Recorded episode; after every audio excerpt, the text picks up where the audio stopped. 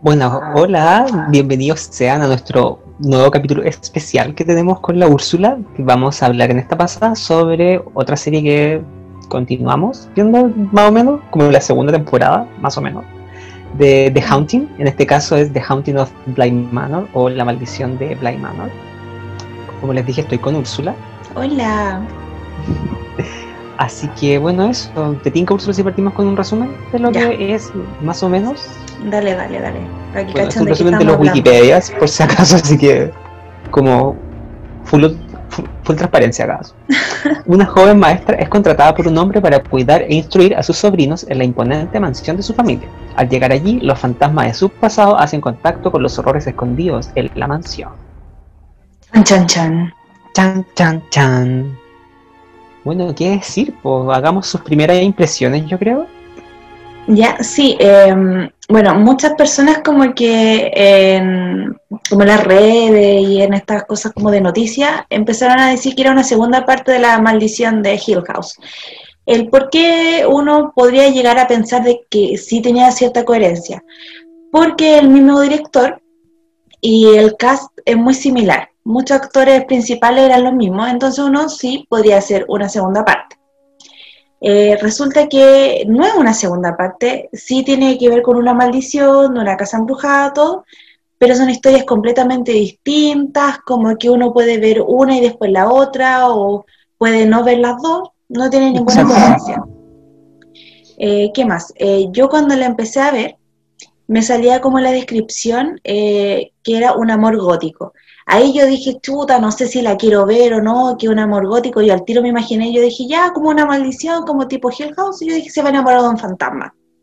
Después, no, esto va a ser como un amor así como oscuro, raro, así como demasiado friki. Me fui como en una bola, así como nada que ver. Y la, la vi como un poco con, con un poquito de miedo de encontrarme con algo malo, porque Hill House me gustó harto, fue, fue como bien bonita, entonces me dejó como una vara súper alta y no quería decepcionarme de como el producto entre comillas principal que fue el de 2018, porque esta del 2019, o sea, del 2020. Sí.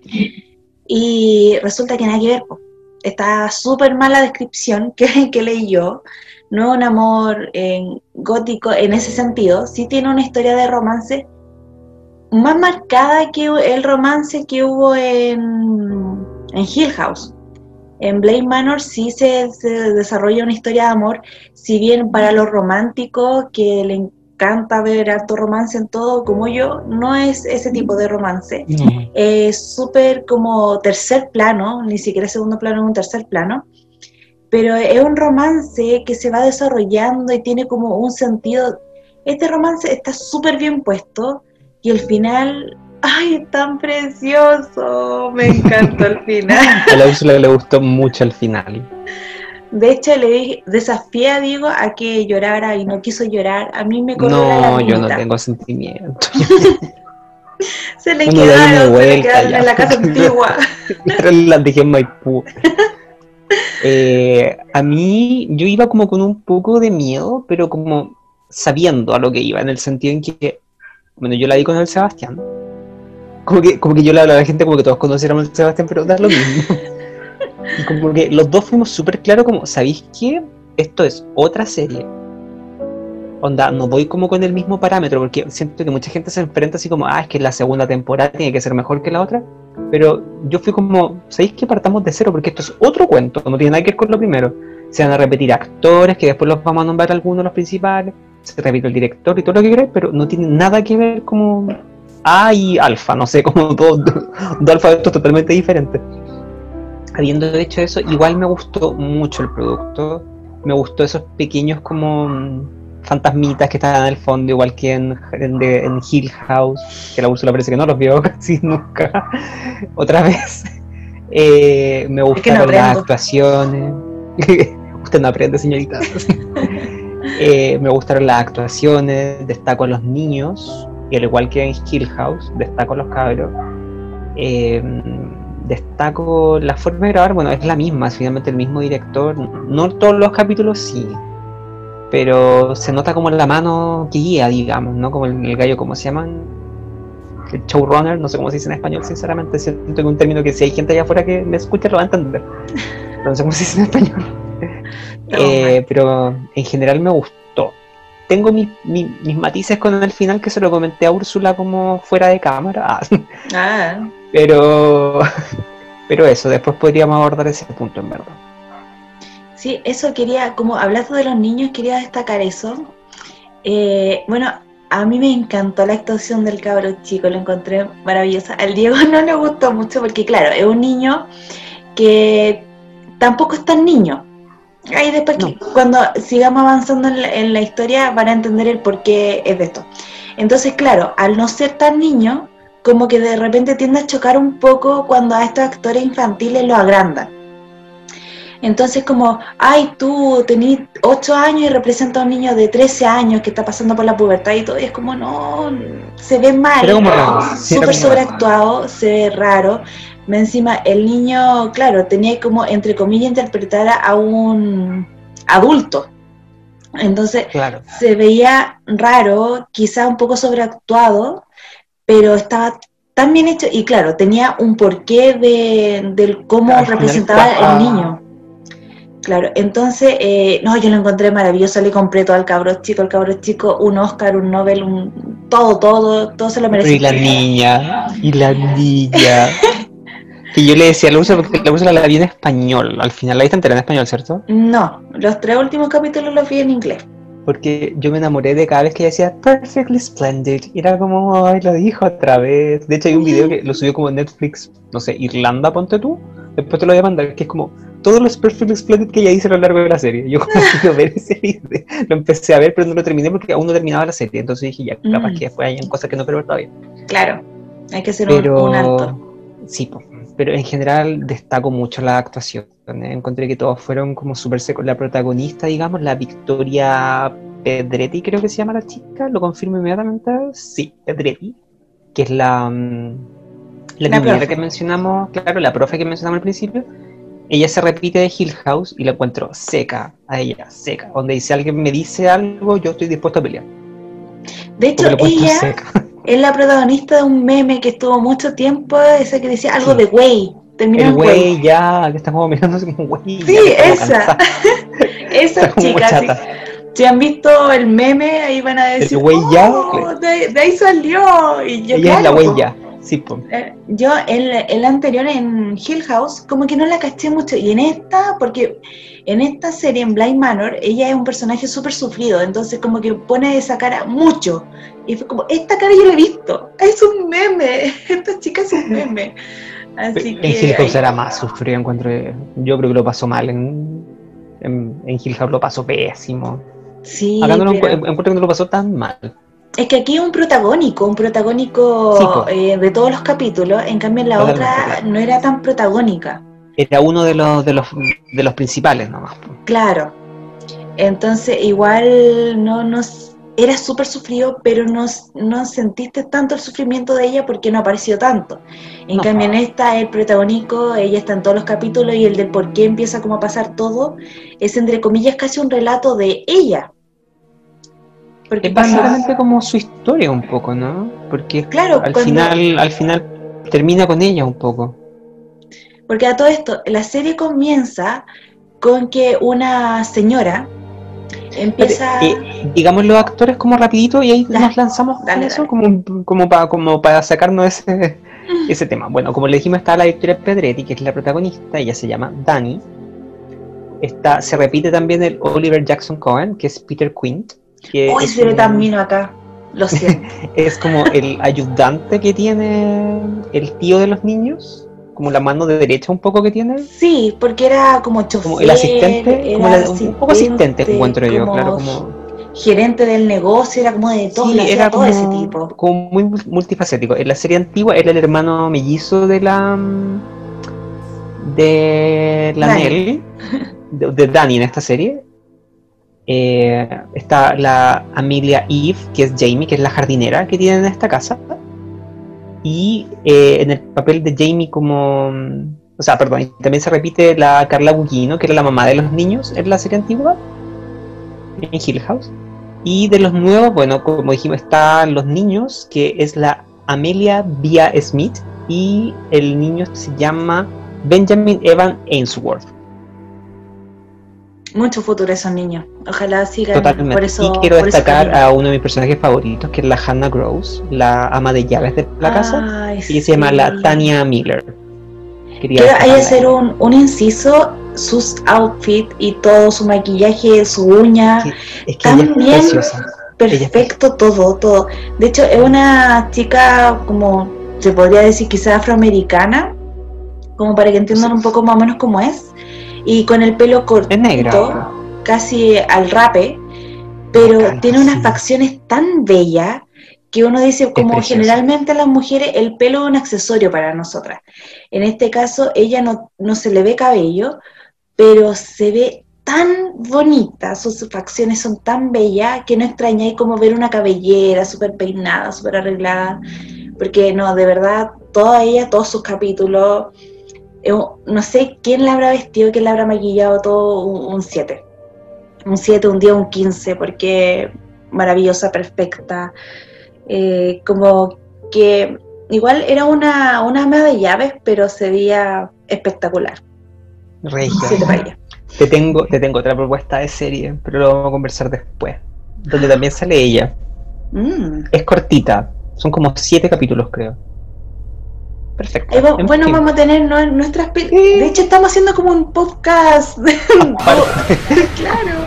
Estamos incluyendo... Ya, pero está bien. Queremos, queremos a nuestras otras miradas, nuestras tres miradas restantes, pero eh, no nos acompañan mucho con este tema del terror. Con las chicas series. Como No, y que con las series en general, las chicas no son muy de Sí. series que digamos. se, se- se nos caen un poco la- las Sí. chicas. Si ahí se nos caen las miradas. se nos caen las miradas, se nos va a quedar dormida o, o se O no les poquito. tiempo, lo que sea, pero el punto es que son más de las películas que de las series. Que una serie igual es más demandante. Una vez lo conversamos cuando salió el tema de Evangelion, ¿te acuerdas que yo les dije? Sí. Que para mí una serie es mucho más demandante porque no la podéis ver como de una tira, a menos que tengáis una cantidad de tiempo impresionante, pero que no es nuestro caso hoy por hoy. De hecho, nosotros no tenemos tanto tiempo, pero no, no Pero nos damos ese tiempo. Nos encanta el ocio, así que... Claro, y somos muy hogareños también, entonces somos como Aparte, esa gente fome, quizás que algunos pensarán, pero bueno, ahí estamos yo con la nu- nuestros auditores nos pueden decir así como, "So- ¿somos de su team o, o no? O no, o son de las otras miradas. Claro, estamos con todos ustedes si nos quieren escuchar o no, si nos quieren dar recomendaciones. Igual también, como estamos en Instagram, nos pueden escribir, chiquillos, vean tal serie, las Sí, podrían porfa. comentar, porfa, porque igual nos gustan, entonces de repente nos vamos quedando como un poquito cortos, porque tampoco tenemos mucho tiempo como para averiguar, o de repente cuando Claro. uno averigua eh, qué serie ver, dice, no, esta serie es espectacular, y después uno la ve y es como que... pum, De hecho, la última que hemos visto es como un poco del boca a boca entre los dos, en verdad. Sí. Como Úrsula, te tengo esto. Nos faltan bocas. Nos Así faltan- que, Ah, Así dos que, bocas, chicos- una mirada. claro. Nos faltan bocas ahora. O sea, dos bocas, una serie, eso. Sí. Ya, entonces chicos, Eh, porfa, coméntenos en Sí. Instagram cinco miradas una película, así que ahí no cinco guion bajo miradas. ¿o no? Sí, así sí, es Sí, el, cinco es el bajo miradas. Ahí nos comentan, chicos, vean tal serie, queremos escuchar tal serie, queremos que hagan un capítulo especial y todo, así que ahí tratamos de verla lo antes posible y se las comentamos y, y Tal todo. cual.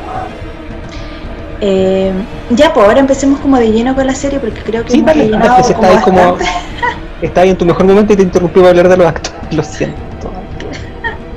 Me interrumpen, gente, por Dios. Si, si es de, de mi team, también pongan sus comentarios. De las interrumpidas. Las interrumpidas. La voz en off es interrumpida. Cuando, generalmente la voz en off interrumpe al, a la Pero gente. acá sea todo lo contrario. Siempre. Porque somos unas miradas tan particulares. Sí, con... Pero bueno, pero bueno. Chicos, entonces la, la serie comienza con que llega esta chica que viene de Estados Unidos, llega a Inglaterra.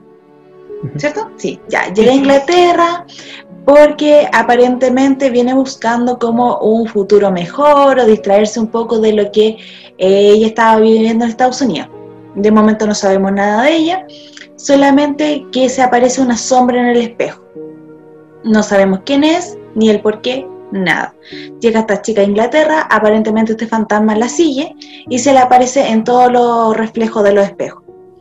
Encuentra a un señor X que está buscando una niñera institutriz para sus sobrinos que perdieron a sus padres en un accidente. Entonces, esta chica eh, va a la entrevista, este señor no la quiere contratar y la chica hace una especie de acoso y prácticamente obliga a este señor a que la contrate. Cuento corto, la contratan, eh, la llevan a la mansión y la mansión es espectacular, no es algo que ella como que se había imaginado. Así que llega, eh, donde están unos niños preciosos, llega el personaje principal que al Diego le encanta, su, su niñita. Eh, este otro cabrón chico que es tan interesante que eh, ya daba como indicio de este como eh, actuar un poquito como mayor, como una persona mayor, Claro, como que entre comillas la jotea un poco a la profe, pero uno dice, ah, bueno, niñito que está pasando como por la edad del pavo, 12 años. Como medio canchero, pero igual yo lo encontré que tenía cara como de 10 más que 12, en verdad. Como que me chocaba mucho porque era muy niñito. Claro, era bien chiquito. Entonces, como que uno decía, bueno, quizás este niñito le gustará a la profe ya, pero era como una cosa, o sea, como un coqueteo medio extraño. Entonces, a esta profe le llamó un poco la atención, pero bueno, quizá habrá pensado, este niño tuvo estos traumas, que prácticamente lo echaron del internado donde estaba él, está viviendo mm. solo en una casa, no tiene papá, entonces ya todas estas cosas raras podrían haber sido. A todo esto, esta institutriz era profesora de, de colegio en Estados Unidos. Sí. Entonces tenía experiencia con, con tratar niños, pero quería tratar a un grupo más chiquitito porque se le había hecho como muy desafiante tratar a tantos niños en un curso. Y ahí después ya llegan los otros personajes, la jardinera, eh, Hannah, que es la ama de llaves, y el cocinero. Eh, este cocinero no vive en la casa porque su mamá está enferma, entonces él tiene que irse durante la noche a cuidar a su mamá. La jardinera también se va a su casa por X motivo, y Hannah eh, vive en esta casa porque también alguien tiene que vigilar a los niños. Y llega la nueva institutriz que tiene que quedarse también en la casa y trabajar 24/7. Em, ¿Qué más? Em, bueno, eso es como el, como el setting, digamos, ya del, del primer capítulo, segundo capítulo. Sí. Ya desde el primer capítulo, ah, quizás la no se fijó, pero ya empieza a aparecer algunos, algunos detallitos. Recuerdo yo me di cuenta al tiro porque era muy rara la toma. Era cuando la Dani se está, le está dando las, buenas noches a Miles, que así se llama el niño, ¿te parece? Como que, la, como que la cámara la tiene como así. Y se veía como mucho lo que estaba atrás de ella.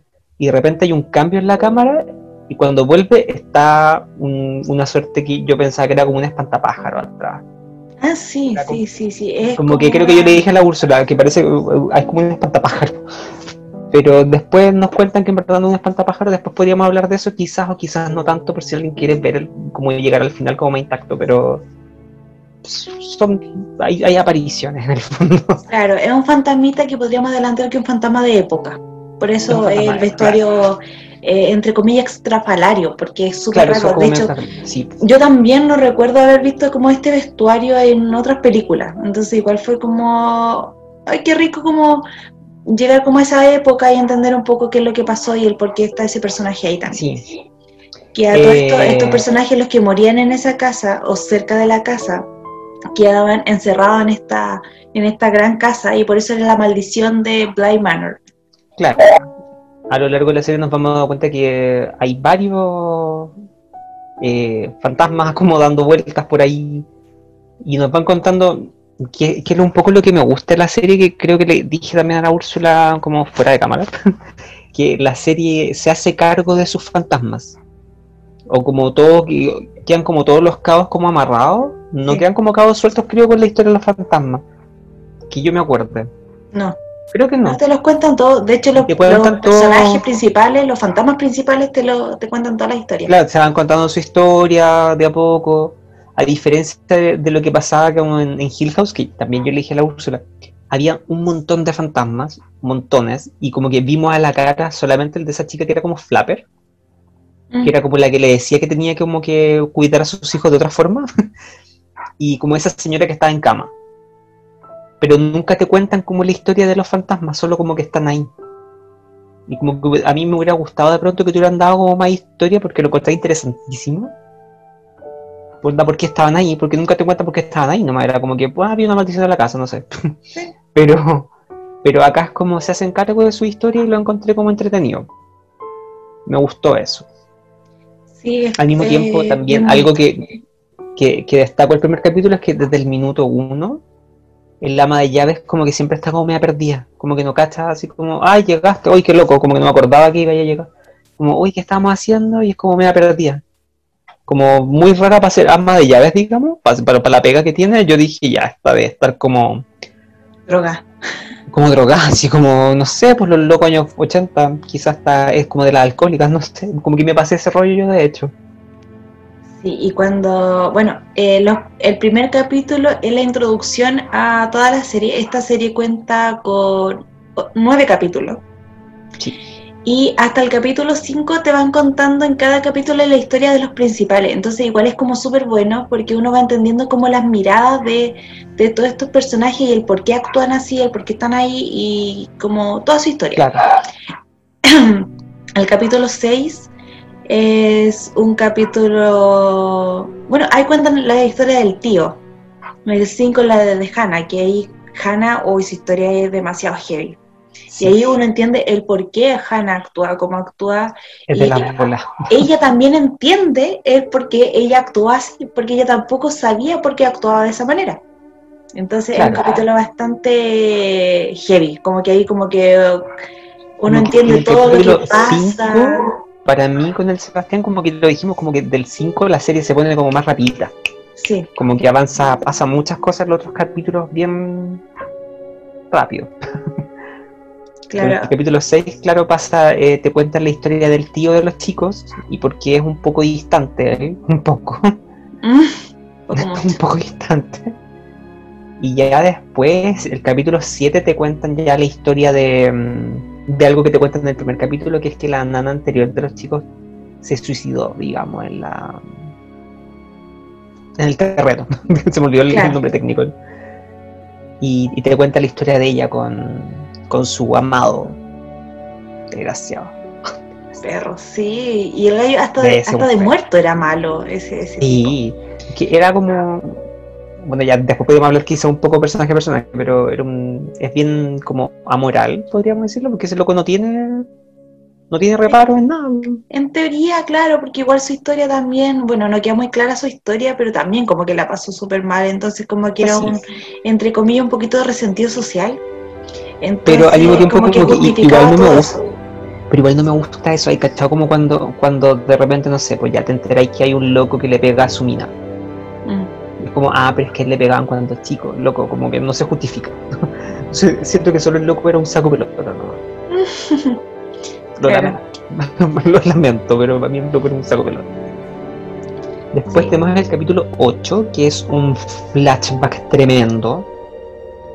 Claro, que de hecho eh, muestran eh, vestuario de época, y yo eso le dije al Diego que era tan bello todo lo que te mostraban que a mí me faltaron colores. Eh, entendí que fue de época, por eso blanco y negro y todo, pero quería ver colores porque a mí me encanta la ropa, entonces era tanta ropa, tanto accesorio, tanta, tanta seda, tanta tela, y era como, ay, por favor, quiero colores, por favor, píntame. Aunque sea como un vestidito, solo uno, no pedía más. Porque Era claro, muy bello. capítulo entero en blanco y negro. Entonces era como.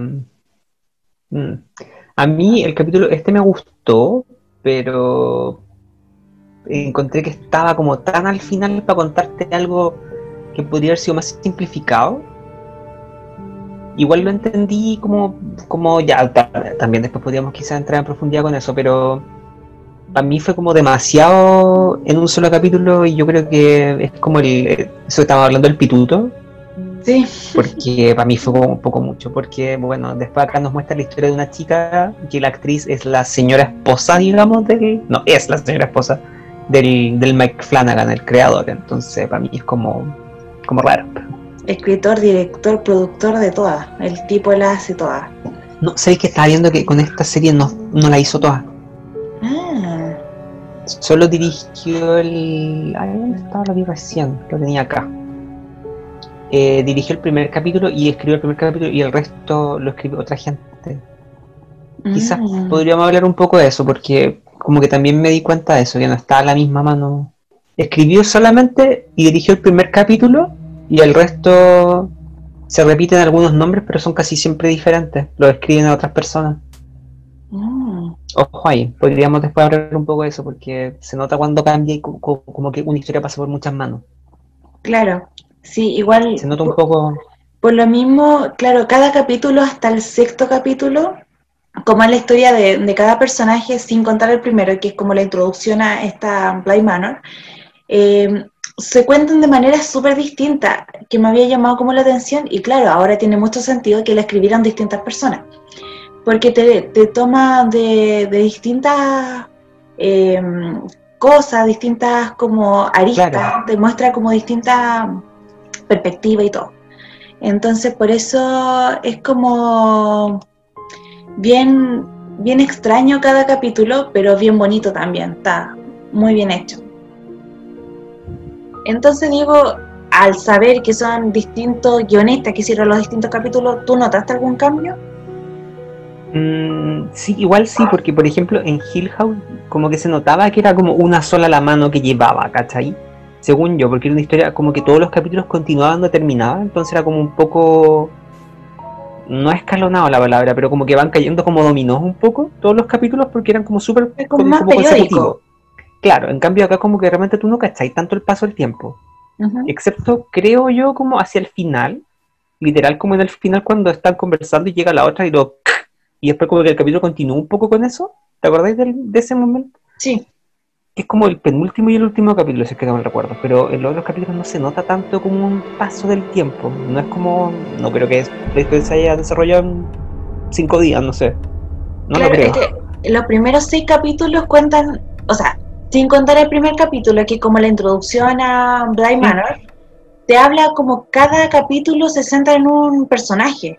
Claro. Entonces, claramente, bueno, en la narrativa se justifica un poco que igual no tenga como una línea tan cronológica, porque te cuenta la historia de Hannah, te cuenta la historia del chef, te cuenta la historia del tío y así. Entonces, claro, como te van contando distintas historias, no necesariamente tiene que ser tan eh, lineal, pero sí Eso como que te descoloca un poco el que no vaya como la consecuencia de la historia y después ya eh, entre el capítulo, bueno, estos son nueve capítulos, entre el 7 y el Sí, 9, sí. porque el 8 lo siento, es necesario, pero es como relleno. Podría no Es haber una historia estado... aparte, o sea, no, no una historia aparte, pero, pero es como un kawin aparte. Sí, pues, es que, como tú decís, podrían haber sido como flashback en cada capítulo y ese se hubiera eh, seccionado. Y Mm. ahí sí hubiera tenido como mucho más coherencia que ese capítulo que fue como muy capítulo típico de serie, un capítulo de relleno, de estas, de estas series que duran como 20 capítulos, 30 capítulos, Pero te tira la- uno o dos rellenos. Claro, pero la diferencia es que si bien es como un capítulo que es como súper... No sé cómo explicarlo, porque no es aparte de la trama, pero es como el génesis de la trama. Entonces es ¿por como un... re- parte? de- Claro, como, como que te saca de la historia como principal, pero es súper necesario saberlo, como para contexto. No sé cómo explicarlo, porque no es como un relleno hacia el final, porque encima está como, como que te deja entre dos, entre dos capítulos que son como bien heavy, porque el Sí. capítulo 7 en este caso termina con una acción, como con un cliffhanger, un poco de aquí va a pasar, y después queréis continuar la acción y no continúa con eso, continúa con otra cosa que te saca de la historia, Te hacen pero que te va quiebre. ordenando, te hace un quiebre, es como medio anticlimático, pero te va ordenando todos los como cosas que fueron pasando. Claro, te, te da a entender muchas situaciones, pero claro, como Claro. decís tú, eh, eh, claro, es un capítulo necesario, pero está mal ejecutado en el momento que fue puesto. Para nosotros, para nosotros. Claro, para nosotros, para nuestro entendimiento. Porque claro, también el capítulo 7 y el capítulo 9 son como parte 1, parte 2. Claro, están como pegados. al medio hubo algo, entonces igual, no sé, si es que este capi esta serie, por ejemplo, porque nosotros ya la vimos completa en emisión, o sea, ya emitida, Imagínate si esta cuestión hubiera estado en emisión y nosotros viéndolo y el capítulo sale diario, o sea, semanalmente. Hubiéramos visto el capítulo 7, después una semana completa, un capítulo que no te, explica eh, la continuidad del 7, otra semana y ahí recién veía, o sea, te, te casi un mes en ver como qué es lo que pasó al final y qué la cagada que quedó, porque igual fue la cagada, la cagada más uno. Sí, pues, es, el final. Es el final, pues entonces igual es como heavy. Muy recomendado eh, esos dos capítulos y de hecho, bueno, voy a decir como mi, experiencia final eh, fue muy lindo el final, precioso. Tenía que ya, pero, pero, pero te tinca sigamos como contando un poco la serie, como a grueso modo, y después como que nos vamos como opinión ya con el Sensaciones. Claro, sensaciones. A la sección sensaciones. Eh, bueno, ya les contamos como parte de la serie, les dijimos que llega esta chica, contamos como el primer capítulo en esencia. Sí. Así que vamos como avanzando un poco. Te van contando después la historia de... No sé. no me acuerdo. Es que yo amé a Hannah. Entonces el capítulo 5 es Hannah. y yo lo, marcado. lo tengo tan presente porque ella, bueno, ya lo mencionamos, que es regia, es regia y no es un canon de belleza típico, que es como el típico, siempre te muestran como la típica modelo, bonita, blanquita, rubia, de ojos azules, y bueno, es muy típico de película de terror también, que te muestran siempre como una, una mujer así. Ella es completamente opuesto a todo ese canon y es muy linda, es muy linda y sus outfits también son preciosos. Y sus uñas, su maquillaje, todo es tan bello. Ya, mira, el, segundo capítulo es cuando los niños se encierran a la Dani en el closet, se supone. Ah, verdad. Ya. ahí mierda, ahí yo lo odié. Ya, pero igual después lo entendí, Sí. Ya, Espérate, faltó, faltó un pequeño detalle que pasa en el primer capítulo que como que no se deja mucho entrever. Esta cabra chica, que es la idol de Diego, porque Diego la, la Flora, la Perfect Splendid. Flora. Esta chica tenía una réplica de la casa como en casa de muñeca y dentro de la casa de muñeca tenía a todos los personajes que vivían dentro de la casa. Y estamos hablando de todos los personajes, incluyendo los fantasmas. Entonces ella tenía posicionado a cada fantasma y tenía al fantasma malo.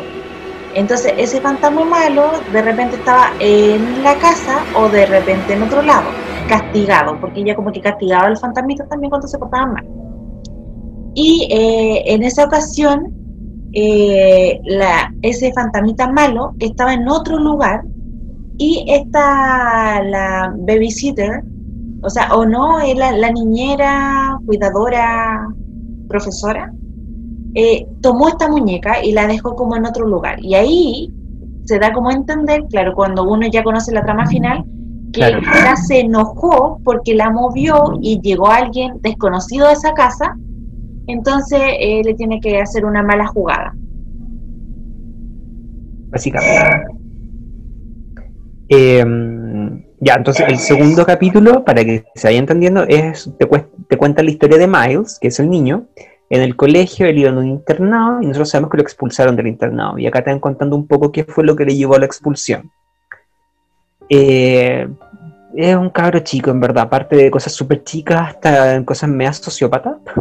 Pero eh, todo nace porque su hermana le había mandado una carta que necesitaba que volviera a la casa. Entonces el cabro ya como que en la desesperación hizo cosas que son cuestionablemente malas para que lo expulsaran del colegio. Un cuento bien corto. una llave. Siempre decía que buscaba la llave. Para abrir como algo. Sí, en realidad nunca quedó como muy claro. Pero una llave. Pero, pero es que lo entiendo porque se supone que, de hecho, tampoco estoy 100% seguro si era él realmente o era como el Peter. Era el Peter. Porque el Peter siempre buscaba como arreglárselas con la gente, porque era eso, como toda la gente tiene como su forma para poder abrirlo y como entrar en confianza, yo cacho, una cosa así. Es que, de hecho, después te explican, porque bueno, ya lo, ya lo, vamos, a, ya lo vamos a decir porque ya lo dijimos. eh, Miles le prestaba su cuerpo para que Peter eh, lo posicionara. Claro. Sí, se dice así, poseyera. Pose- no, Pose- para que le entrara el espíritu. Bueno, claro, le entró el espíritu en el cuerpo. Entonces, eh, me fui muy en bola, perdón. me distraje mucho. Eh, claro, este, este niño, entonces, muchas partes de, de los capítulos eran Miles, pero con el espíritu de Peter. Entonces hay ciertas cosas que decía Miles, era como, ah, pero este es Peter, no es Miles. Pero eso no lo entiende ya como en el capítulo 6, más o menos. 6-7. Entonces, claro, si hay como actitudes del niño que es como, hoy que agrandado el niño, qué raro, pero bueno, de todas las situaciones traumáticas que tuvo este niño, puede que haya crecido así. Y después, claro, lo entendemos, porque, claro, se coteó como a la profe. Eh, en este caso, igual hacía como eh, acciones que eran súper raras, que no eran como de, de un niño, de un niño Claro. de, de 8, 9, 10 años. De hecho, yo creo que esta serie, bueno, igual que Hill House en todo caso, quizás en una segunda pasada, eh, podéis hacer otras lecturas porque ya vais a saber cómo para dónde vais. Pues, entonces, podríais discernir un poco, porque la Flora siempre decía que su hermano era súper dulce y que era muy amoroso. Sin Sí. embargo, tú de repente veías un Miles que era como medio choro, como desagradable, eh, como ese canchero, pero canchero como hinchapelo, así como, no, como ese gallo como medio jote, como de la disco, una cosa así. Sí, es como soy mino, me creo mino, entonces por eso Claro. todas andan detrás de mí. Y es como, no, no, no, no. tenéis No eres así. 10. Si tenéis 10 es rarísimo. Pero uno no lo entiende hasta después. Pues entonces quizá una segunda pasada te haría discernir bien como quién está efectivamente diciendo algo. Si es Miles o es Peter. O, o es Peter, claro. Paralelamente ahí también, eh, en ese capítulo, eh, vemos una confrontación más directa de Dani con el espíritu que le está siguiendo, que aún no sabemos quién es, pero es como un, un fantasma del pasado que la acosa y que la ater- aterroriza demasiado. Eh, ya pasando como al, al siguiente capítulo, te, te cuento un poco la historia de Peter con la Rebeca. Peter habiendo dicho que era como este el asistente chofer encargado de las compras que tenía el, el dueño de Blind Manor, Sí, el que era el tío de los final. niños, era como el dueño. Eh, se enamora de la, de la niñera que estaba antes de la Dani, que se llama Rebeca, Bex, como le decía él. Y te van contando la historia de amor que tenían, que este gallo igual era un poco apestoso, o sea, era entero apestoso según yo, lo siento, pero un pésimo ser humano. Y él, él como que se enamoró de ella como flechazo, ella igual también encuentro que fue como un poco rapidito el amor de ellos. Como que no Sí, se desarrolló tanto. Es que claro, ella igual eh, como que llegó a, esa, a ese trabajo porque quería como escapar de su, de su situación actual también. Igual lo mismo que le pasó a Dani, que también prácticamente escaparon un poco de sus situaciones y de haber estado como súper vulnerable, más encima en una casa sola. Pero yo no vi que ella quisiera escapar, yo la vi como una jugada medio inteligente. Porque esa loca quería como escalar, po, porque era abogada, el Peter, o sea, el Henry, que era el tío de los niños, tenía súper buena posición, era consejero de la reina, entonces como que conocía a mucha gente. Entonces, como que si esta calle se portaba bien, quizás le iban a poder conectar con algo mejor. Claro, sí, Porque la loca era abogada, no era profe, era, era abogada. Sí, pues era abogado.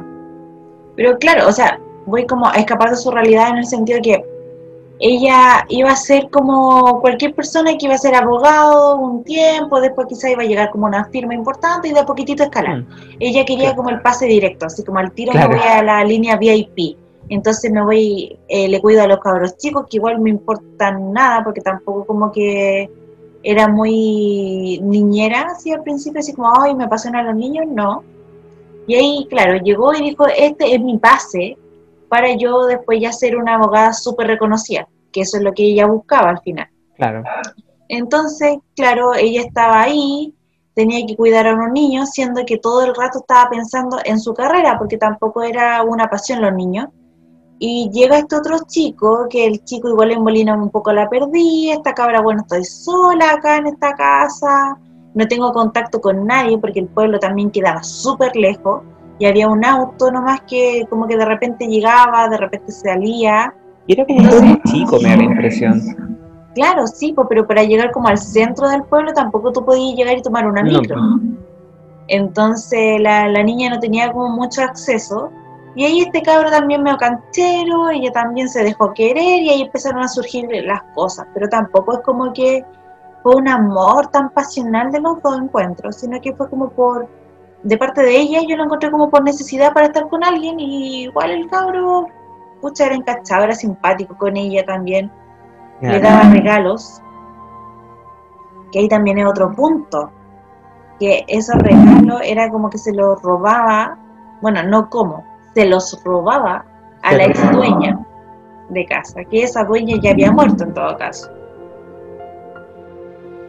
Y también una de las escenas que destaco para decir que encuentro que este insoportable, esa vez que estaban haciendo como un pastel en la cocina, algo así, y como que sí. estaban todos opinando y la Rebeca fue como, ya, no sé, echarle limón, filo, jaja, y como que se rieron todos y después el loco le hizo pedazo de escena de celo, violenta, violenta cagar. Claro, es que ahí, para contextualizar un poco, eh, el chef estaba haciendo un pastel. Entonces decía como, le falta limón, cosas así. Y, y a todos les daba como una cucharadita para Claro. probar. Cosa que yo encuentro asqueroso, pero bueno, ellos lo, hicieron. Entonces todos probaron un poquitito de masa y le dijo a la Rebeca, Rebeca, pruébalo. Ella no quería. Y después le dijo, pero ya, por Rebeca, dinos si que nos falta limón o nos falta manzana, porque esta, había un empate y ella tenía que hacer el desempate. Y ella dijo, ya, y le faltó limón. Y ahí el gallo, ay, pero le aceptaste la cuchara de, de pastel y le dijiste que la cuestión, entonces dejaste que él te alimentara y todo. Y ahí fue como un show, ¿qué, onda? Sobre la vida. Y, ahí se como le puso violento y todo. también muy descarado porque lo hizo frente a él. Claro. Con el y viento. Fue terrible. Y ahí, bueno, el gallo demuestra también su inseguridad, po, totalmente. un tipo. Si hubieras visto bien, se habría dado cuenta que claramente al chef le gustaba la Hanna, porque claramente le gustaba la Hanna. Pero era como que le, como que le tocaron a su, a su posesión, si gallo era un. un- era un- eh, ah, lo odio. Y paralelamente, en, como en la línea temporal del presente, te cuentan que, bueno, el capítulo anterior terminó con que ellos estaban jugando como a la escondida en la casa y el Miles como que se desmaya en algún punto de la historia y lo va a ayudar la Dani y la Dani ve al Peter que está como afuera de la ventana. Entonces ahí como que llaman a la policía, la policía va a buscar en la casa, no lo encuentran y tanto la Hannah como la Dani y el chef piensan que quizás este loco no sabe que la Rebeca se murió porque cuando se murió este loco no estaba. Entonces quizás nunca le llegó la noticia y quizás todavía está como buscándola en terreno a ver si la pilla, qué sé yo. Eh, Porque también llamaban siempre y cortaban. Llamaban Claro, siempre entonces cortaban, pensaban que- cortaban, entonces dijeron ya todo calza. debe ser este gallo está esperando que conteste la Rebeca y en verdad eh, no. Claro. Eh, en, en ese intertanto también pasa una de esas escenas que también como que me dejó un poco marcado, que es cuando los cabros chicos como que hacen esta mini performance. Si te acuerdas ahí, que están como, como Cuando de cuentan teatro, no sé.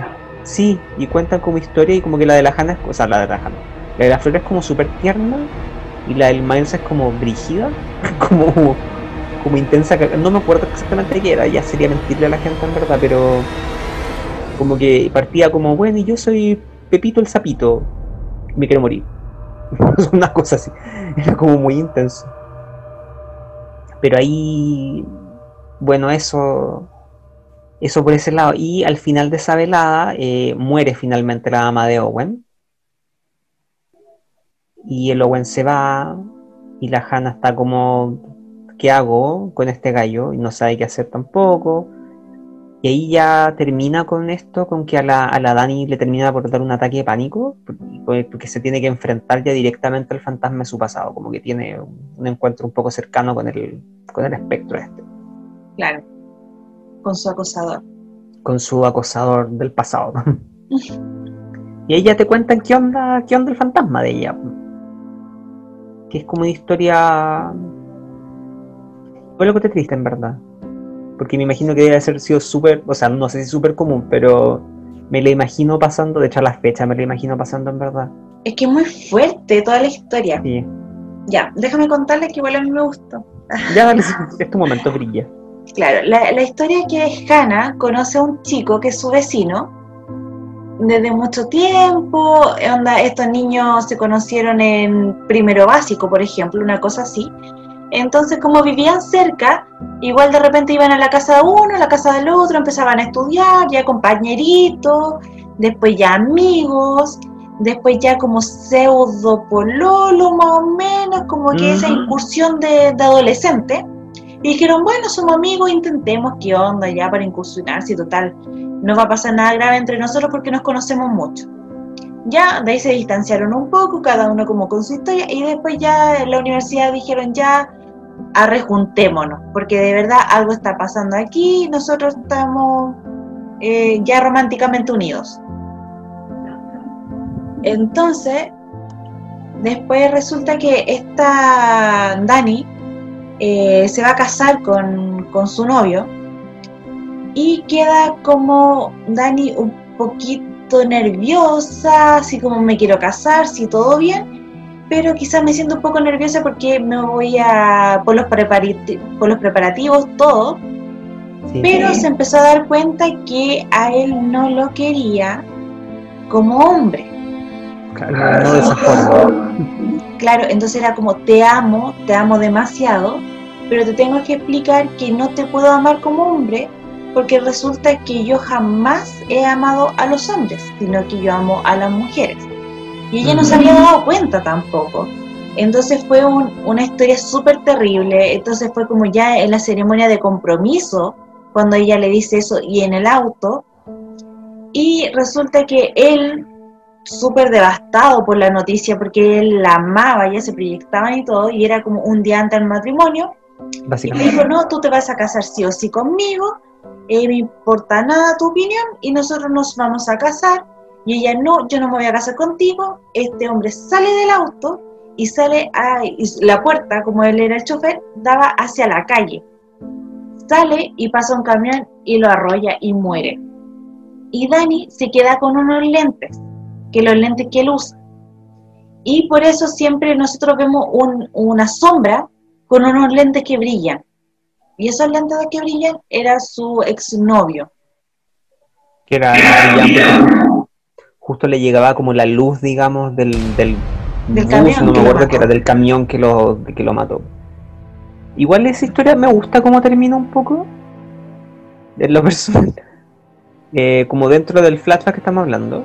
Porque, mm, bueno, después, justo en ese capítulo eh, fue post la muerte de la mamá de Owen, entonces ellos tienen como todo un tema en una fogata donde van contando como algunas cosas, la Dani no cuenta su historia finalmente, pero... La recuerda. La recuerda, claro. Y entonces ahí ya... Hay un cierre con ese tema también, porque no recuerdo quién cuenta ese dato de que como que se supone que antes la gente quemaba los huesos. La jardinera, parece. Ya, de que era como para eliminar los espíritus. Y después eso al final igual se cobra porque porque la Dani termina quemando los lentes de este gallo. Y es como ya sabéis que ya basta. Porque no recuerdo si específicamente dicen cuánto tiempo han pasado entre la muerte de este cabro y, y que lo dicen al comienzo al comienzo pero no no me acuerdo sinceramente no me acuerdo. Pero deben haber sido como dos años. Yo creo que igual unos dos tres años. Y hay que ella de él pase como, ¿sabéis qué? Ya basta, porque justo antes resulta que se había hecho como cambio de luces con la, con la jardinera. Sí. Entonces, pucha, quizás ahora puedo amar, no sé, finalmente está en un lugar donde nadie la conocía, como que nadie le iba a juzgar. Ahora era cuando, pero seguía como con la tranca de este gallo ahí, fue como, ya, ¿sabéis qué? Me toca. Claro, y reconocer al 100% que ella era lesbiana. Claro, reconocerse Porque tampoco nunca lo reconoce y como que tampoco, como que ella, claro, donde se vio con esta presión de casarse, también ella quizás cayó un poco la duda de, no me quiero casar con él o me gustan las mujeres, qué onda, qué es lo que pasa y, estaba como media revuelta. y ya donde conoció a esta jardinera, ya fue como sí, yo siento algo por ella. Entonces quememos todo el pasado y empecemos borrón y cuenta nueva con esta chica, que esta chica eh, se notaba que la quería, igual le hacía como los pedazos de luces. Le tiraba los troncos y los palos y todo. Sí, todo. Ahora, como dato que lo acabo de como, como, como de recordar un poco, pero antes de que ella quemara eso, resulta que la loca se curó. En la cocina como que se levantó en la noche y salió como tomando, qué sé yo. Y iba a su pieza y justo se la agarran los cabros chicos. ¿Verdad? Oye, ¿y ustedes por qué están levantados? No, es que estamos como que quería ir al baño. Y se ponen como a conversar con ella y atrás de ella pasa una mujer de blanco. La mala. La mala como la mala principal un poco, como el, jefe final de esta historia. Y la siguen como rellenando, como no, es que como que me olía la guatita, tenemos el yogur pegado, así como cualquier tontera, hasta que pasa la mala de vuelta. Claro, porque al parecer cuando hacen como contacto visual con el fantasma, ahí es donde ya te fuiste para el otro lado. Hasta acá llegamos, claro. Entonces ya después de eso pasa el tema cuando ella quema las gafas, que me parece que es un cierre de capítulo perfecto. Sí.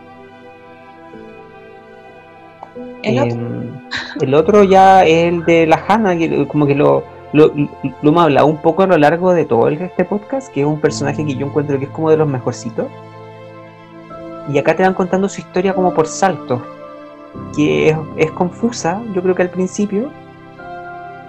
Sí, está casi llegando al final, uno como que no entiende qué onda. Como, que vais saltando de un lado para otro, te cuentan como cuando conoció a Lowen, repiten la escena como cuatro veces, hasta que Hannah logra entender por qué se está repitiendo como cuatro veces. Te cuentan conversaciones con la dueña de la casa, conversaciones con la Rebeca, recuerdos con el Peter Quinn, eh, de nuevo la escena de la cocina cuando conoce a Lowen, hasta que le dice como, pero nosotros ya tuvimos esta conversación, te tienes que acordar, porque estamos teniendo esta otra vez. Hasta que finalmente te revelan que finalmente Hannah era nomás. La Hannah estaba muerta, chiquillo, la Hannah estaba muerta. Y la mató bueno, nuestra teoría, y casi lo más cierto que después como que te la reafirman un poquito, es que Peter, en el cuerpo de Miles, empuja a Hannah a un pozo y Hannah muere. Claro. Y porque por eso parte con que Hannah siempre está como súper desconectada, aparece y desaparece de la nada. Y ahí, claro, ella después ve el cuerpo, su cuerpo en el pozo y termina como de, atar todos los cabos sueltos y es como ya, confirmo mi muerte. Claro, como que mm, supongo que ella es consciente un poco de su muerte, supongo. Sí, porque se vio ella misma, pues, y cachó ya el cuerpo, ya filo, ya nada que hacer. Y Peter así como, sí, pues, me, me, caíste tan mal que te tenía que dar un golpe de realidad y el golpe de realidad fue matarla. Claro, el golpe de realidad es matarla. Porque Peter Quinn, insisto, como que, si bien siento que la villana principal en el, en el plano espiritual es como la mujer de blanco, pero el Peter Quinn para mí es como el villano, el villano villano de esta serie, porque es un loco totalmente amoral, pues no está ni ahí como con la vida, ni humana ni vida espiritual, porque no está ni ahí. Como solo quiere ganar él nomás, pues, y creo que eso, creo que es un, un villano villano villano cuando eres egoísta y no estás ni nomás.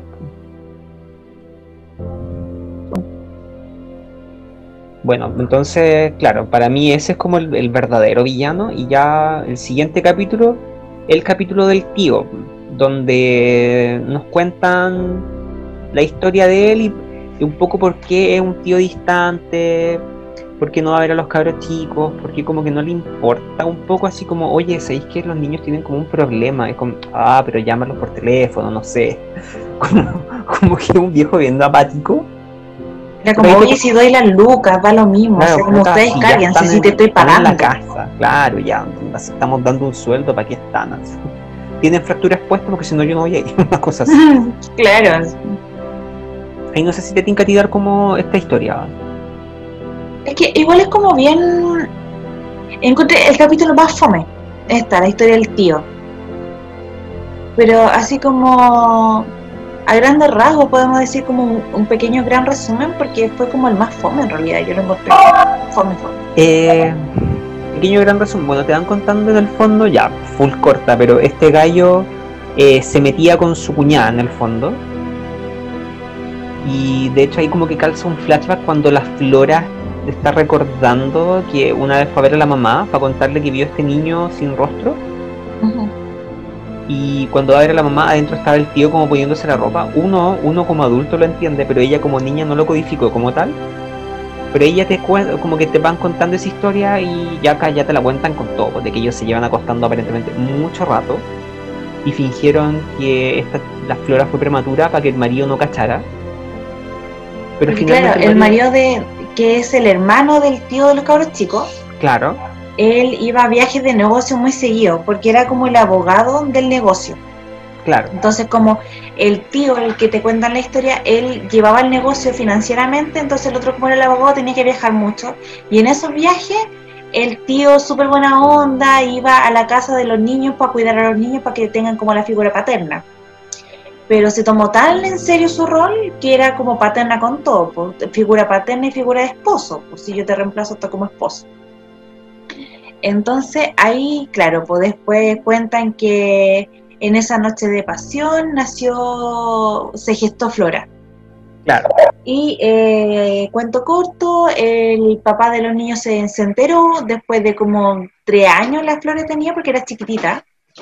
Sí, le dice, que ya yo voy a seguir siendo el papá de, estos niños, entonces tú solamente vas a ser el tío lejano.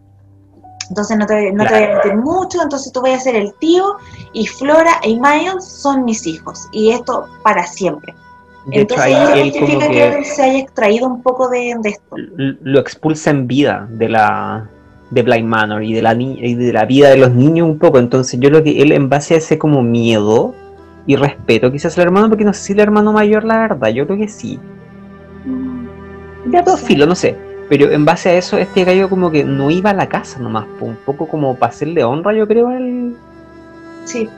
a eso, porque más encima este gallo aquí también se cruza que él ve como una suerte de fantasma también, que lo llevó al alcoholismo, que era el mismo, pero como una versión como mala, así como, porque este gallo no era malo, era solo como adúltero, pero no era malo. Y este fantasma como que, como que lo incita un poco a tomar, como que le dice a cada rato que él es malo. Y de hecho al final te das cuenta que es, como el hermano lo veía a él. Porque le dice como, bueno, tú te que acá riéndote como siempre lo has hecho, este fantasma siempre se reía, no sé, era como un poco altanero. Era como nada que ver con él porque este no era malo, sinceramente, o por lo menos yo no lo encuentro malo, yo no soy de los que como que, como una de las miradas que tenemos acá que es como muy eh, categórica, categórica con respecto a la infidelidad, que es como, como que se sataniza demasiado y yo siento que puta, es algo que pasa. Y le pasa a N gente también, entonces tampoco lo puedo decir como, no, pecado, porque puta, no sé, quizás se gustaban realmente, porque como que fueron años, tuvieron un hijo juntos, hija en este caso, entonces ya era como, era una relación nomás. Y este gallo más encima, se entender que esta galla siempre estaba sola, Sí, po. por eso yo eh, lo que siempre digo, esto se habla, se hablan con, las parejas, si no, no, pasarían estas malas situaciones desafortunadas igual. Porque hay un, niño metido entre medio de esto, no, no es algo como una relación nomás pasajera. Había niño, un niño ya nació y nació un niño en esta relación. Entonces no fue algo tan leve. Ya cuando metían a los niños en, en estos problemas ya es grave. Entonces, si no se conversara y si no, ella no le hubiera dicho, ¿sabéis que, que yo me siento tan sola? Quizá él hubiera cambiado, hubiera dicho, ¿sabéis qué más? Yo voy a seguir haciendo mi pega, separémonos. Claro. Pero Igual los 80, no sé cómo habrá sido la relación de ellos también. Pues, a lo mejor era un... De hecho, supongo que esta gente se murió en los 80 porque no me acuerdo en qué año partía, pero... Pero es de Yo creo que Sí, pero yo creo que estos guys tienen que haber muerto a finales de los 80, sino finales de los 70. Mm. Y la historia se desarrolla un poco ya como en los 86, 85 un poco. 87 ya, filo, no me acuerdo. Pero mm, quizás la relación de ellos no era tan horizontal, sino que era más vertical. A lo mejor hay un tema de Lucas de por medio, qué sé yo, ¿cachai? Entonces, mm, como que no puedo juzgarla tanto a la, a la, a la dueña casa, digamos.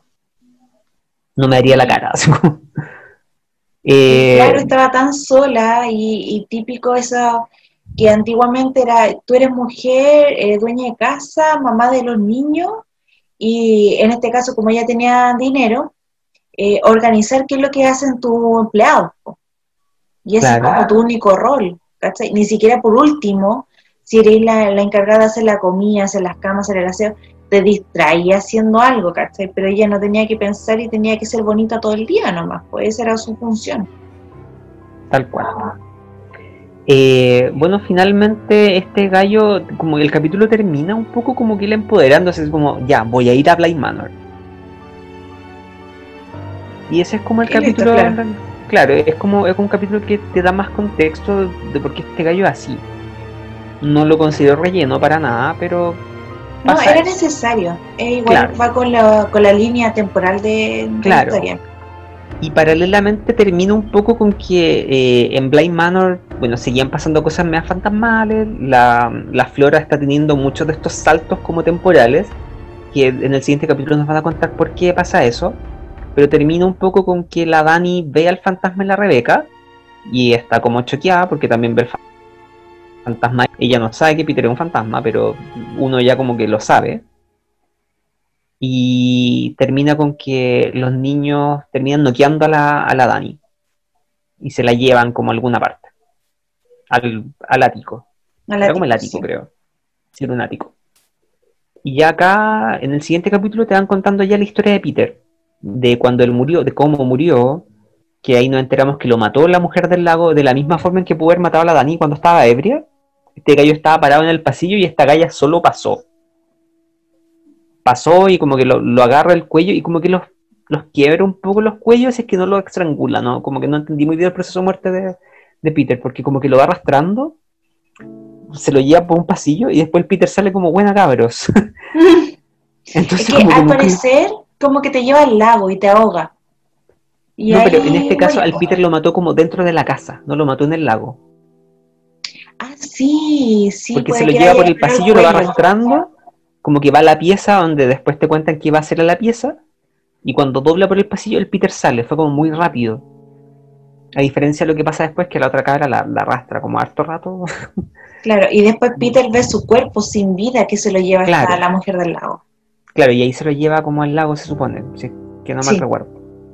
Eh, bueno, acá mm, no, eh, sirve para entender lo que pasa con el tema de los saltos temporales, que es lo que le pasaba un poco a la Hannah. El Peter empieza a aprender cómo funciona la mecánica de la casa, eh, cómo van funcionando los fantasmas, los perímetros que puede andar el cabro acá, se da cuenta que no puede salir de, de Blind Manor. Eh, finalmente hace contacto con Rebeca, que seguía ahí como un poco destrozada, porque le, interrogaron lo- los, carabin- los carabineros, la policía de allá de Inglaterra, porque el Peter Quinn se robó plata y no sabían dónde estaba. Entonces pensaba que era cómplice y esta loca como, no, no íbamos a escapar, pero yo no sabía que él robaba plata, se, des- se decepcionó caleta de él, más encima el gallo desapareció, no tenía idea, cuento corto, se terminan encontrando, pero ella se da cuenta que es fantasma y no se pueden tocar y tienen harto drama con eso, hasta que el gallo le dice, no, pero hay una forma en que nos volvamos a tocar. Y ahí, bueno, egoístamente Peter finalmente la termina ahogando nomás, pues eso. La mata, Sí, pues, claro. la La, mata. posesiona de la misma manera que él posesiona a Miles. Y después ya de, eh, Rebeca despierta cuando ya está en el lago y no puede salir del lago y murió, ahogada. Y lo triste que es, que yo igual lo encontré como terrible un poco, que cuando el fantasma te posee, bueno, él está como en tu consciente, digamos, pero tu ser está como en un lugar bonito a veces, o en un lugar malo, como que te lleva un recuerdo. Y no te das cuenta porque es como un sueño un poco. La Flora se daba cuenta porque era como que recordaba cosas cuando era chica, cuando estaba la mamá viva todavía. Entonces era como. ¿sabéis Yo no qué? tenía esta edad. Esto- yo no tenía esta edad y ella siempre es consciente de eso. Y me gustó que pusieran ese pequeño detalle. Que era como que, eh, como que eso la sacaba ella. Sí. Y. Porque claro, para un niño es mucho más fácil porque tú todos los años cambias, creces Claro. un poco más. Para nosotros como adultos, si que tú retrocedís tres años de tu vida, te No ves es tanto. exactamente igual que como eres ahora. no es mucho el cambio. Te cuesta mucho, en cambio cuando eres niño sí, pues sí, porque la flora volvía como a algo de cinco años atrás, entonces claramente ella era harto más chica Claro. y uno se podía percatar. Lo mismo que, por ejemplo, si nosotros volvemos como a un recuerdo del pasado de cuando éramos adolescentes, claramente tú decís, "Mm, este no es mi cuerpo. Acá hay algo raro. Claro, Hay algo yo, raro. yo- yo no estoy así ahora. Esa guata no. Yo tengo Esa guata ahora. no era. Eh, y bueno, ahí también te cuentan un plan que tienen, porque el Peter Quinn le dice a la Rebeca que hay una forma en que ellos salgan de Blind Manor, porque ellos no pueden salir, y que finalmente es como un poco. A mí me recordó, no sé si viste esa película de la. eh, ¿Cómo se llama? La llave maestra. No. Puta, te he perdido la mejor película del mundo. Ya, pero filo. Bueno, Pero- un auditor nuestro la, la debe haber visto. De más, pero es súper buena si alguien no la ha visto, es como del 2005. Yo la vi en el cine, que ver. Eh, pero el plan es básicamente que ellos posean los cuerpos de los niños y así ellos puedan como ser libres, digamos. Pero sabéis que a mí igual me dio cosa, porque decía, estos gallos se comen, después van a ser hermanos que se comen. Sí. Y son Como que igual lo encontré raro, sí, igual lo encontré rarísimo. Pero ya, ese es el plan. Entonces el Peter le dice como al Miles, como ya todo va a salir bien, pues dale, esto es como una ayuda nomás, temporal. Pero en el fondo uno ya sabe que en verdad se lo van a cagar al cabro chico. Y lo termina haciendo. Y la Rebeca como que no le da el corazón y no lo hace con la, Las flores. con la, con la flora. Y se pega una frase que yo la encontré súper bonita y que va en lo que digo yo, que a mí me carga el amor romántico, pero es como ningún amor te debería pedir tanto. Porque el loco la mató, le quitó su libertad y ahora está pidiendo que mate en el fondo como un niño. Es como ningún amor de verdad te debería pedir tanto. Y prácticamente que maten a la Dani, porque la Dani eh, Está como secuestrada po, y, y, y está cachando que hay fantasmas más encima, entonces como que no puede saber la verdad. Claro, y sabe todo el plan de, de ellos, entonces el espectador en primera línea de todo lo que está pasando y la tienen que matar, pues, obvio, para que no quede ninguna evidencia. Claro. Pero yo soy muy. Amé mucho eso de que ningún amor te debería pedir tanto. Sinceramente, no. Aprendizaje de vida. Sí, totalmente. De repente uno con las parejas tiene que ceder con ciertas cosas, pero no podéis como ceder una vida entera por este weón o por esta weón, nada lo mismo. Y literal, no sé. vida, en este caso. En este caso, vida. literal, bien. Ya ahí, bueno, cuento corto, la flora la ayuda y se van escapando. Y literalmente chocan con la mujer del lago y agarra a la Dani y como que le empieza a ahorcar y como que todo es muy rápido y saca el capítulo. Es que ahí se estaban arrancando y la Flora dice, no nos podemos ir sin Miles. Y Flora quiere ir a rescatar a su hermano y ahí entre que la Dani forcejea con la Flora llega la mala. Y la mala agarra del cogote a la Dani y se la quiere llevar. Y ahí quedó. Y ahí... eh, El capítulo que le habíamos dicho antes, que es el capítulo que se corta y te muestran este flashback en blanco y negro, que dura como 55 minutos, y te van contando quién es la mujer del lago. No recuerdo cómo se llama, pero yo le puse la Quintrala porque me da la misma energía. Claro, sí. Era como, Tiene era la como misma vibra. Sí, eran dos hermanas que eran como las dueñas originales, supongo, de Blind Manor. Claro, porque su papá era el dueño de Claro. Lake Manor, murió, y al ser mujeres en esa época, porque esto es de la época de la, de la colonia, se tiene que heredar un hombre. Entonces, eh, esta mujer, claro, como es, es tan, eh, porque ella es la, la inteligente de, de las dos, porque era la inteligente y la bonita. Entonces la inteligente dijo que igual encuentro bonita. Da, da- da lo mismo, dale. pero eh, para que quede la diferencia, claramente. Las dos igual regia. Pero estaba la inteligente y la bonita. Entonces la inteligente dijo, ah, mi hermana como bonita, va a encontrar un hombre que ojalá tenga más plata que nosotros para que la casa quede como nuestra. Pero empezó como a cachar que estos gallos sí se interesaban en ellas dos, pero le podían quitar la casa y la casa no iba a quedar a nombre de ella. Entonces dijeron, traigamos al primo lejano primo lejano, súper conveniente, simpático toda la cosa, y ella, la inteligente, planeó que estuviera con la hermana bonita, que le coqueteara, porque si que no resultaba con una, iba a resultar con la otra. Claro. Entonces, como que planeó que ella iba a llegar tarde, como que iba a decir que ella era la dueña de las finanzas, que ella veía como todo, manda a hacer un retrato de ella, un cuadro gigante que está a la entrada de la casa, Entonces, para que cuando este tipo llegara, como que percatara que ella es la dueña de casa, ella es la que maneja las finanzas y que tú, Guachi, vaya a ser solamente como el aval de nosotros. Y ahí, claro, cuento corto, al final este gallo no se enamoró de la bonita, sino se enamoró de la inteligente. Ella no se enamora de él porque dice, pucha, tú me sirves para, para los fines convenientes. Y después ya pasó un tiempo y se empezaron a enamorar, tuvieron una hija. Y eh, ella, lamentablemente, después que la hija tenía, bueno, casi recién nacía, le da tuberculosis. Claro. Y ahí sigue toda la historia.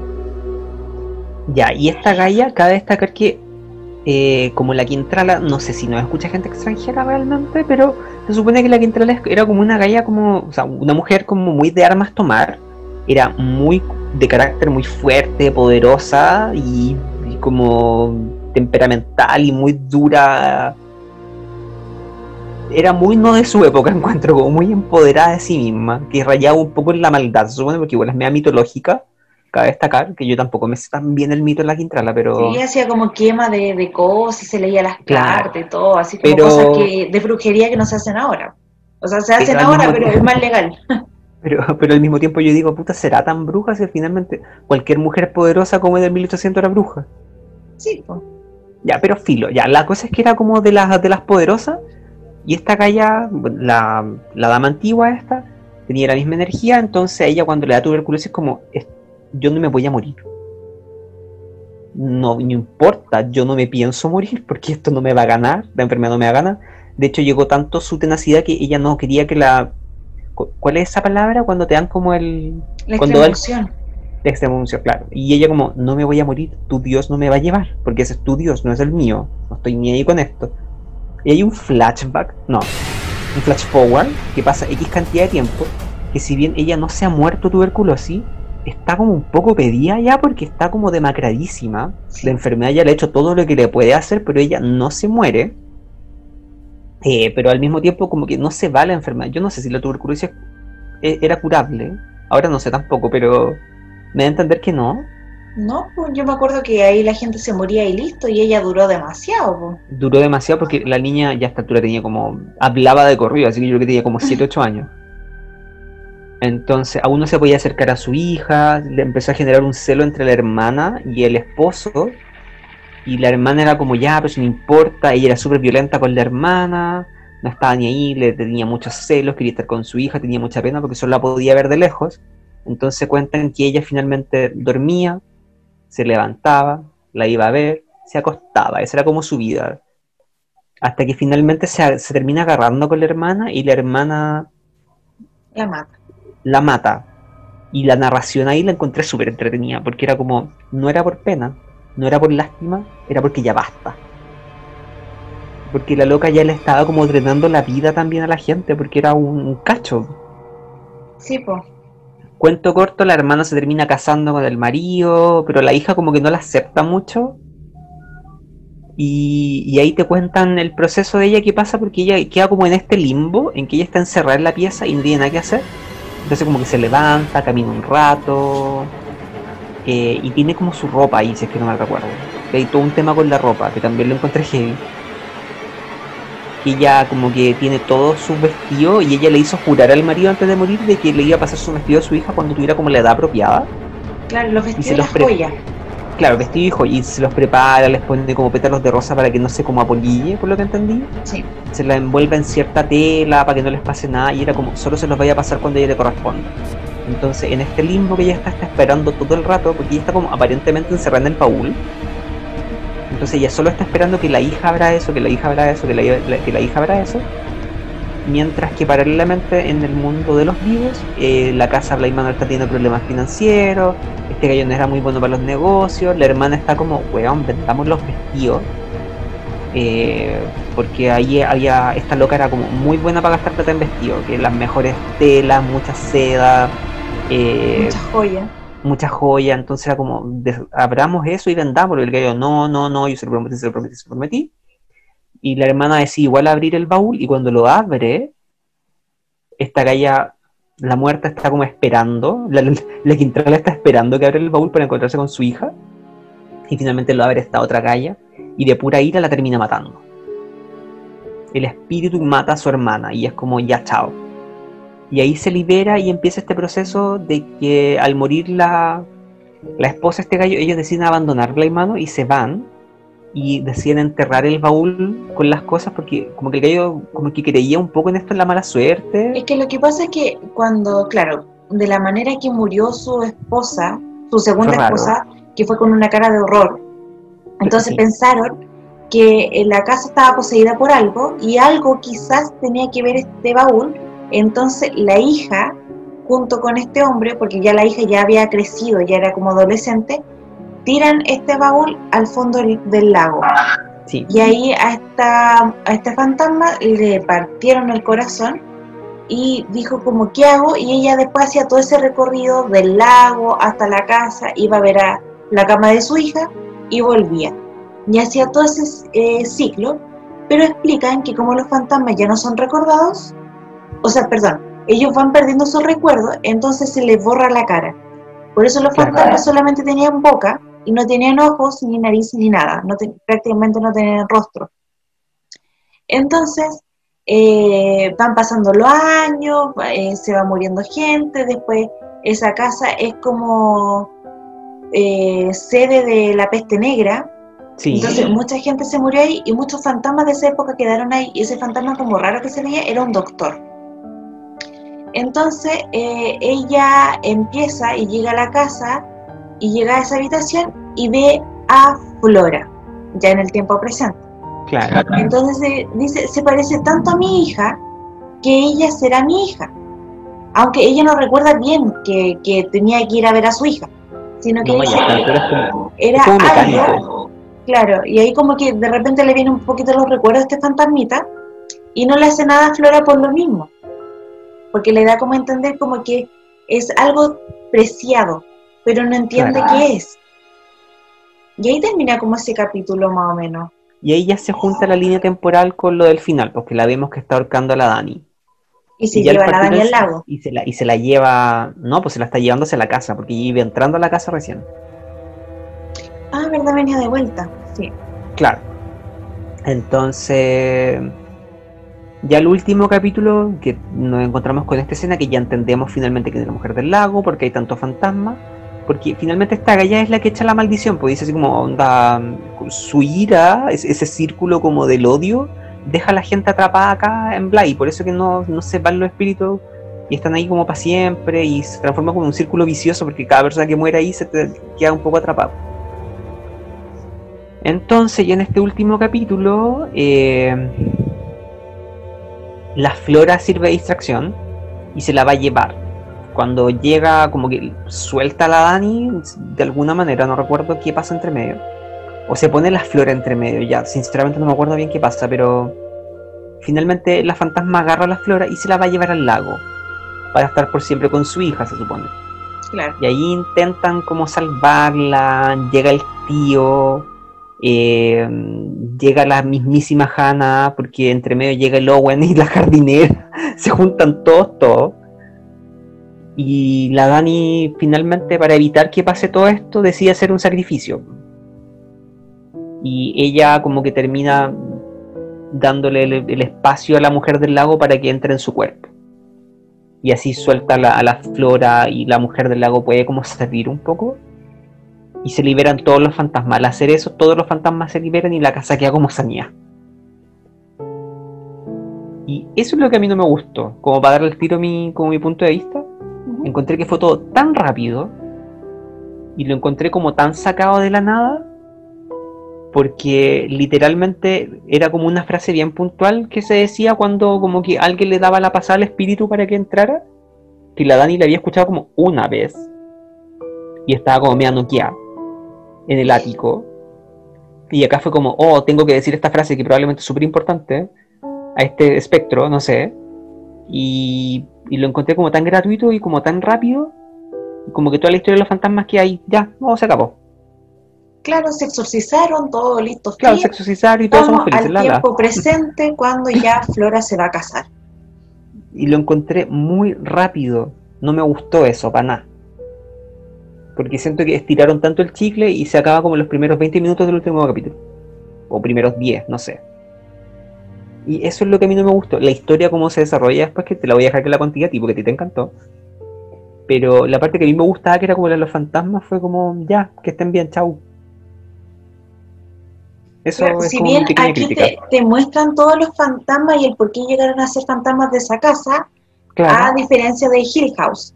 Aquí sí te dicen todos estos fantasmas aparecieron por tal y tal motivo. Pero claro, como que el capítulo 7 te deja tan ahí como con el nervio, tan ahí como expectante a qué va a pasar, que después te pasa en este capítulo 8 que tú decís, ah, ya, esto pasó por esto, pero ¿qué, pasó con, con Dani? ¿Muere o no muere? Y dice, eh, no murió. Listo, eso es lo que tú querías escuchar. Como, pero ¿por qué no murió? ¿Qué es lo que pasó? ¿Qué, qué, onda? ¿Cómo, ¿Cómo se los fantasmitas volaron? ¿Se fueron al cielo? No sé, ¿qué onda? Claro, entonces como que te saca de onda, como que sentimos que faltó un poquito, como medio, media hora más de capítulo, quizá un capítulo más, no sé, algo ahí. Sí. Y después, claro, como dijo el Diego, llegamos al tiempo presente, ya eh, se reúne el, el, cocinero, Owen, con Hannah y la jardinera. En, en, el restaurante de Owen, porque a todo esto Owen es dueño de un restaurante. No, pero la Hannah no, porque la Hannah estaba muerta. No, pues, con la jardinera, la jardinera con Dani. ¿Y qué dijiste Hannah? Bueno, es que me encanta Hannah, pero bueno. Se juntan ellos tres. Y ahí, claro, empiezan a hablar un poco qué onda, qué es lo que pasó con estos cabros chicos. Y cuenta Owen que los niños no se acuerdan absolutamente de nada de lo que se vivió en Blind Manor. Y viven sus vidas felices con su tío, porque se van a todo esto con su tío, se reconcilian todo. Y eh, se van a eh, se va a casar Flora. Entonces, para el casamiento de Flora, eh, no sé, se van a casar en un par de meses. Y eh, ahí te van contando qué es lo que vivió cada uno. Cuenta la historia de la jardinera con Dani, que a todo esto ya se, se fueron de, de Blind Manor y empezaron a hacer su vida juntas. Pasaron como tres años y Dani siempre estaba con, con, ese como miedo de que va a morir en algún momento porque tiene el cuerpo de este fantasma adentro. El fantasma al principio se le aparecía cada rato en cada reflejo pero después ya dejó de aparecer, entonces le dijo, ¿sabéis? Yo quizás me voy a morir luego, así que casémonos. Se casa con la jardinera, pasa un tiempecito, un año, dos años quizás, y eh, Dani comienza a ver de nuevo fantasma. Entonces dijo, llegó mi momento. El fantasma me viene a buscar y nos tenemos que morir. Entonces ahí la jardinera le dice, no, pero es que igual esto lo podemos superar juntos. Cuento corto, un día Dani despierta y se da cuenta que estaba ahorcando a la jardinera. ¿Por qué? Porque eh, la posicionó tanto el fantasma que agarró fuerza y ya tomó su cuerpo y trató de, asesinar a esta mujer porque el fantasma que lo que hacía asesinaba a gente. ¿A pito de qué? A pito de nada, pero mataba a gente. Entonces la Dani dijo, pucha, ¿qué es lo que tengo que hacer? Llevarme a este fantasma de acá y tener que, lo tengo que ir a enterrar a Blind Manor. Llega Blind Manor y se mete al lago y se suicida en el lago. Con el fantasma, entonces ahí el fantasma se liberó de todo completamente, ahí sí completamente queda todo exorcizado y se rompe toda la cadena y muere Dani. La jardinera llega y la ve ya en el fondo del lago y ya ella no puede hacer absolutamente nada. Claro. Entonces, ahí después ya llega a la línea temporal de cuando partió la, serie, que cuando una mujer que resultaba ser la jardinera empieza a contar una historia de una casa embrujada. Y eh, comienza a contarle y termina con que ya y esta persona se exorcizó la casa, listo, fin de la historia. Todos se van y Flora se devuelve y dice, oye, qué, qué extraño que el personaje de la niña se llame Flora y mi segundo nombre es Flora. Y es como, oh, sí, coincidencias de la vida. Qué loco. Entonces ella cuenta la historia para que estos niños igual sepan que vivieron eso, pero sin decirle que ellos eran los protagonistas. Entonces después todo esto se va a la escena de, del vals, como sí, vals post matrimonio, y eh, después ya la jardinera ve a todos como los niños como las personas que eh, estaban en esa época de cuando comenzó la historia. Lo encontré bonito.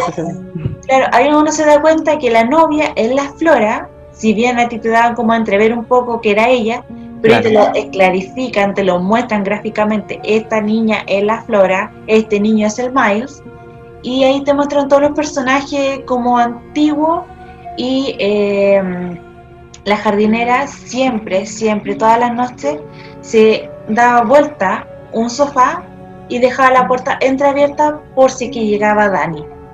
Convertía en fantasma, pero por si volvía y siempre trataba de buscar el reflejo de Dani en el agua.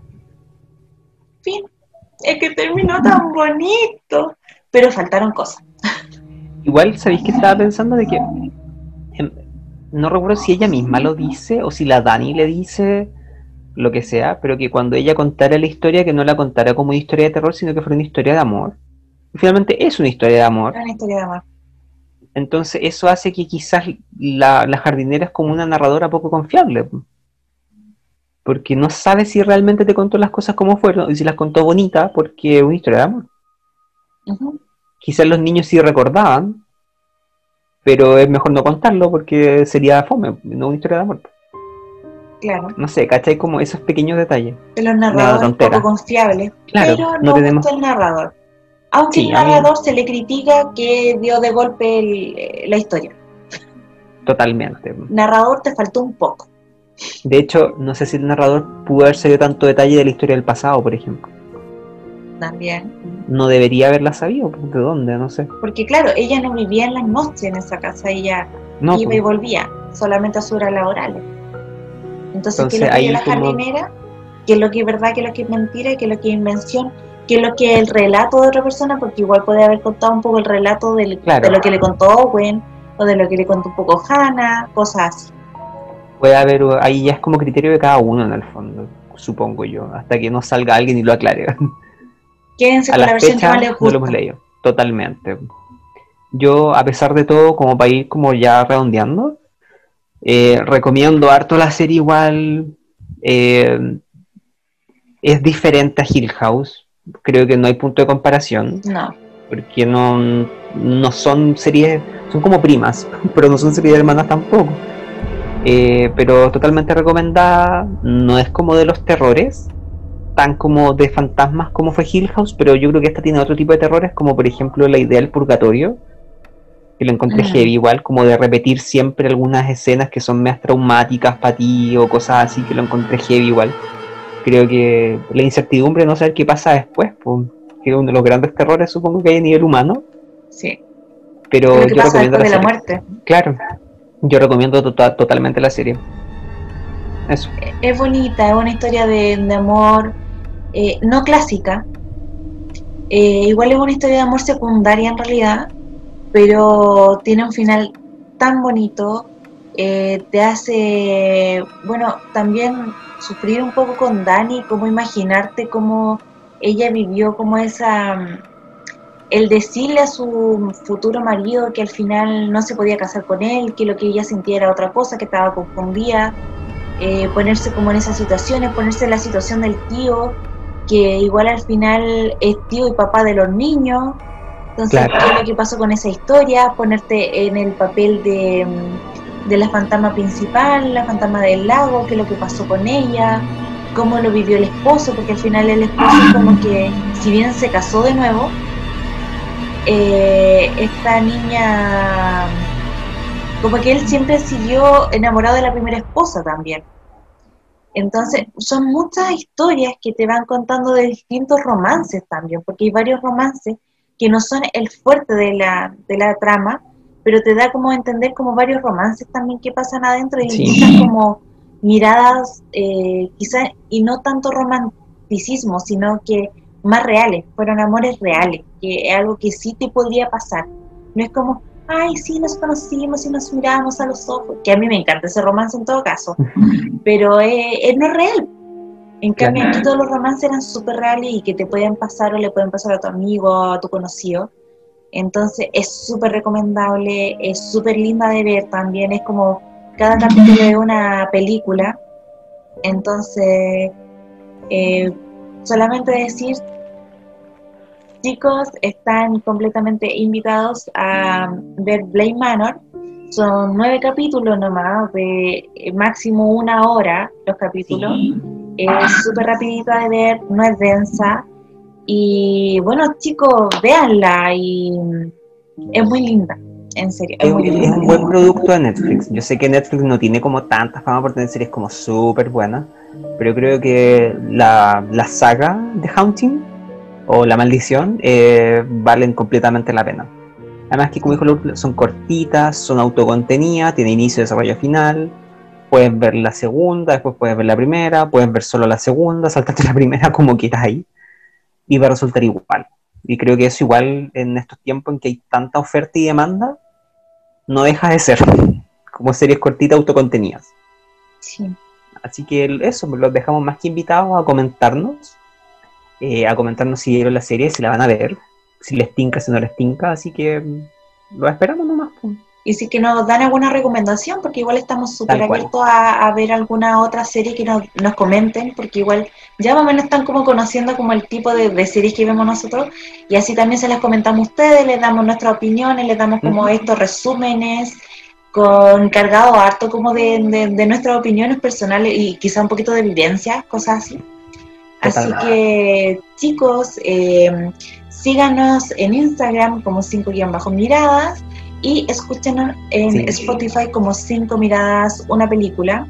Así que hasta otro capítulo y quizá algún fantasmita puede aparecer por ahí. Uh. que estén bien, adiós. Chao.